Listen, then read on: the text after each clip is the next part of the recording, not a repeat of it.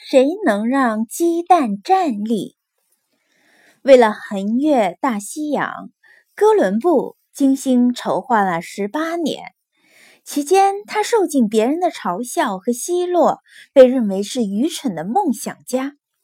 经过无数次的辩论和游说，他的真诚和信念最后感动了感动了西班牙国王和王后，他们给了哥伦布远航的船只。哥伦布成功的渡过了大西洋，并发现了美洲大陆。当哥伦布回到西班牙时，举国上下一片欢腾，人们对哥伦布充满了崇敬之情。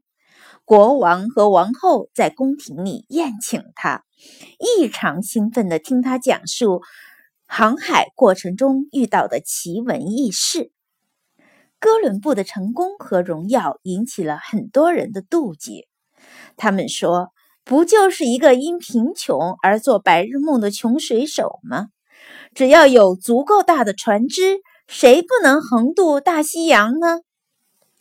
听了别人的议论，哥伦布没有恼怒，他从容地站起来，对大家说：“如果你们有兴趣，我想提议在座的每一位做一个小小的游戏，很简单，看谁能把一个鸡蛋竖立起来。”每个人都尝试着把鸡蛋立起来，结果却失败了。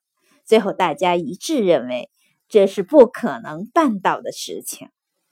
这时，哥伦布顺手拿起一个鸡蛋，把尖端往桌面上轻轻一磕，鸡蛋就稳稳地立住了。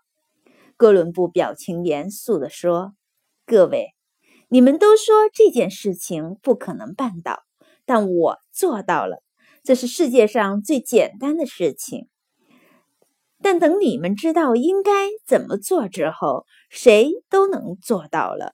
关键在于谁先想到。